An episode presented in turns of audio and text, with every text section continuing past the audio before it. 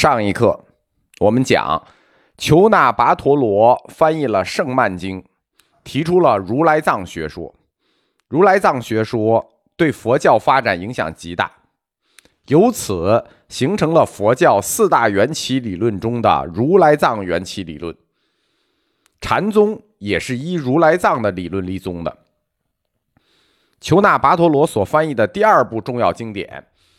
是公元四百四十三年译出的《楞伽经》四卷，这也是一部阐发如来藏学说的经典。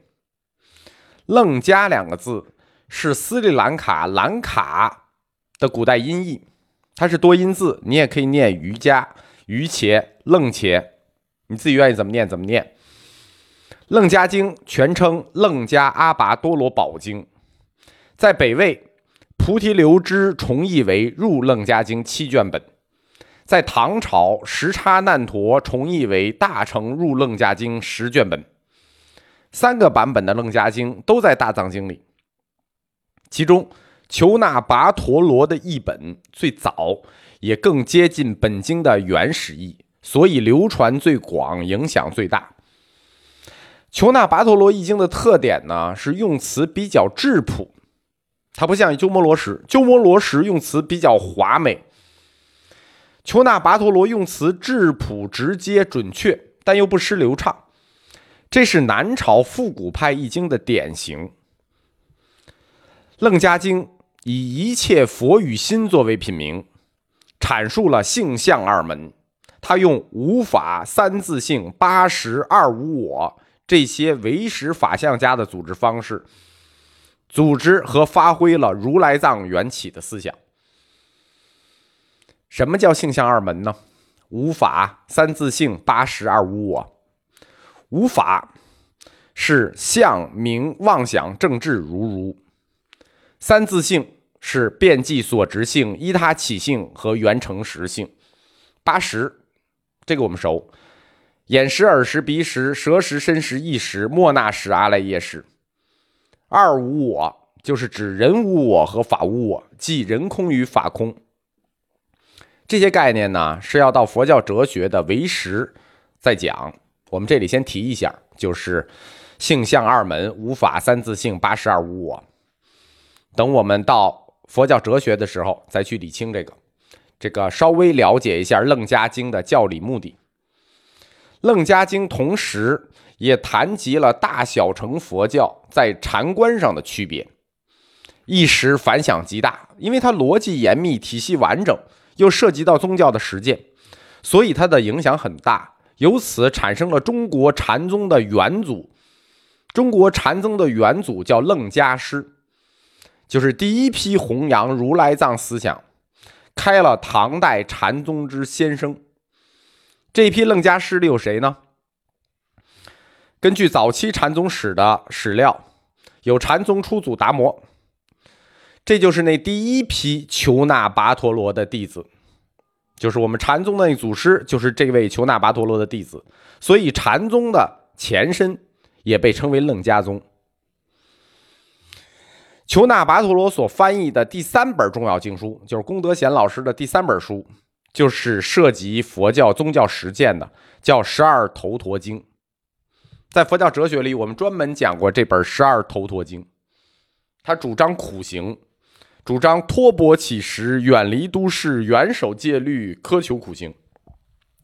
禅宗嘛，就是提倡佛教要行头陀行。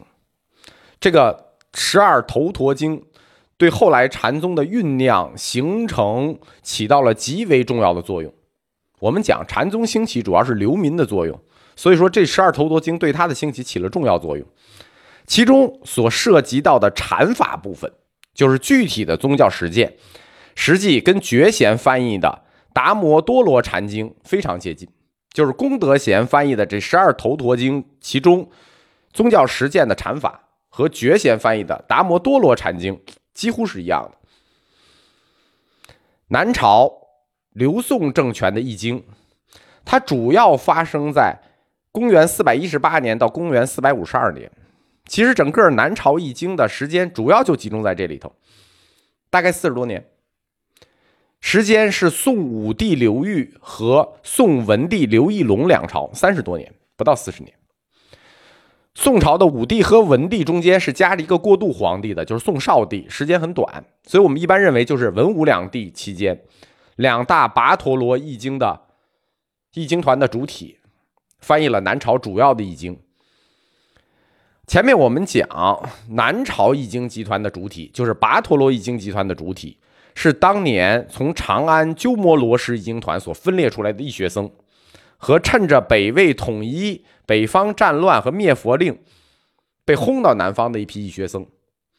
南朝在这个阶段收容了流布于全国的佛学精英。为什么会这么做呢？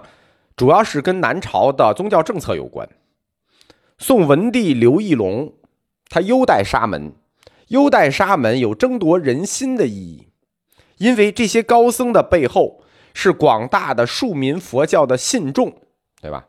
我们争夺高僧，实际为了争夺高僧背后的信众。借用当时南朝谢灵运的话说，叫做“六经典文本在祭俗之治”，就是本来就是祭俗的一个治法。必求灵性真奥，岂能不以佛经为指南乎？意思就是说，坐治太平、招揽人心的真奥义，要从佛经里头去找。换句话说，南朝易经这个时间段，它的出发点还是儒家的，把佛教当做一门陶冶人情操的学问。所以，南方称觉贤和功德贤，就是这两位跋陀罗，称为天竺、王弼、何晏。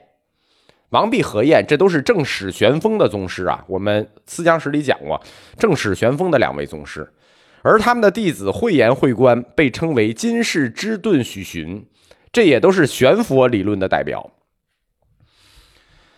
王弼、何晏、之顿、许寻，这种类比显然说明中国知识界还是把佛学当做玄学的遗风。在发挥作用，在南北朝对峙的时间里头，诸国争雄，都要争取士大夫阶层的支持，所以提倡玄学，无疑就是一种有效的文化手段。这是实际他们支持佛教易经的目的。前两个易经集团出现在南北朝的早期，就是第一个讲的北方凉州昙无谶易经集团。另一个是南方健康跋陀罗易经集团，也叫金陵道场寺易经集团。这是南北朝早期四大易经集团的后两个，则出现在南北朝的中晚期。与前期的两个易经集团，他们的时间相差了接近百年。就这四大易经集团，前两个出现之后，过了一百年才出现后两个。北方的。是始于公元五百零八年的菩提流支易经集团，南方的是始于公元五百四十八年的真谛易经集团。根据历史的时间，我们先讲四大易经全呃易经集团的第三个北魏菩提流支易经集团。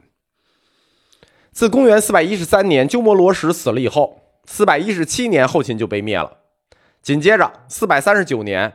北凉被灭，北魏统一了北中国，南方是刘宋，北方是北魏，北方就没有再有重要的易经活动。在这门课开课的前几课，我们就讲过，佛教思想在中国发展有四个因素，其中最重要的一条是政权或者是掌握政权的贵族集团，他们对佛教的态度。以及他们所采取的宗教策略，对吧？影响佛教思想在中国的四个因素走向的四个因素，其中最重要的就是当权者对佛教的态度和他们的宗教政策。而北魏的开国皇帝魏太武帝，了解佛教史的很熟了。灭佛先驱三武一宗，三武一宗的第一个魏太武帝，他对佛教就不很友好。因此，北朝佛教受到了严重的打击。但是，北魏的这次灭佛时间不长，佛教很快就得以恢复，而且这一恢复还恢复大了，迎来了一个小高潮。